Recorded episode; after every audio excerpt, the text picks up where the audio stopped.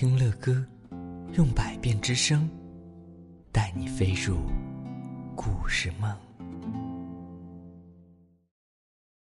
各位亲爱的宝贝们，晚上好！今天乐哥又要为你们播讲的这篇故事啊，题目叫做《父亲的爱》。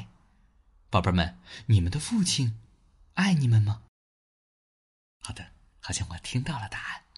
那我们来看一看这篇文章当中的父亲到底是怎样爱孩子的呢？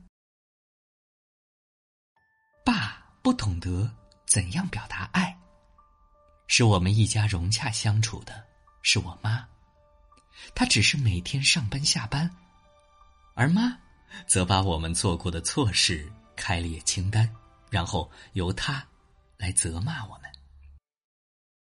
有一次。我偷了一块糖果，他要我把它送回去，告诉卖糖的说是我偷来的，说我愿意替他拆箱卸货作为赔偿，但是妈妈却明白我只是个孩子。我在运动场上打秋千，跌断了腿，在前往医院的途中，一直抱着我的。是我妈。爸把汽车停在急诊室门口，他们叫他驶开，说那空位是留给紧急车辆停放的。爸听了便叫嚷道：“你们以为这是什么车？旅游车吗？”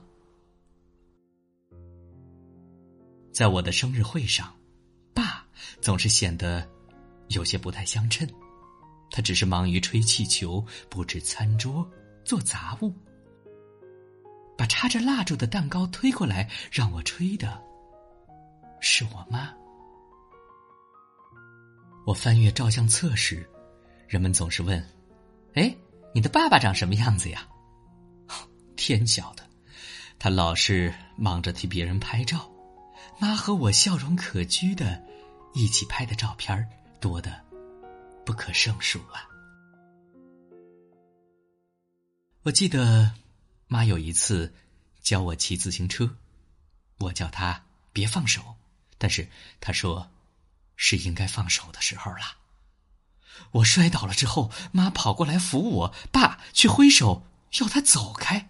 我当时生气极了，决心要给他点颜色看，于是我马上爬上自行车，而且自己骑给他看。他只是微笑。我念大学的时候，所有的家信都是妈写的。他除了寄支票外，还寄过一封短简给我，说因为我没有在草坪上踢足球了，所以他的草坪长得很美。唉，每次我打电话回家，他似乎都想跟我说话，但结果总是说。我叫你妈来接。我结婚的时候，掉眼泪的是我妈，他只是大声的擤了一下鼻子，便走出了房间。我从小到大都听他说：“你到哪里去？什么时候回家？汽车有没有汽油？不，不准去。”爸完全不知道怎样表达爱。除非，除非会不会他已经表达了，而我却未能察觉呢？啊，各位亲爱的宝贝们，今天乐哥讲的这篇故事叫《父亲的爱》，可能会稍微的有一点点难度。我们小一些的宝贝们会想，嗯，可能平时跟我们待在一起更多的是妈妈，关心我们最多的可能也是妈妈。但是爸爸呢？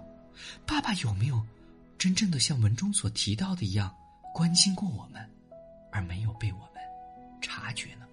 你们觉得自己的爸爸爱自己吗？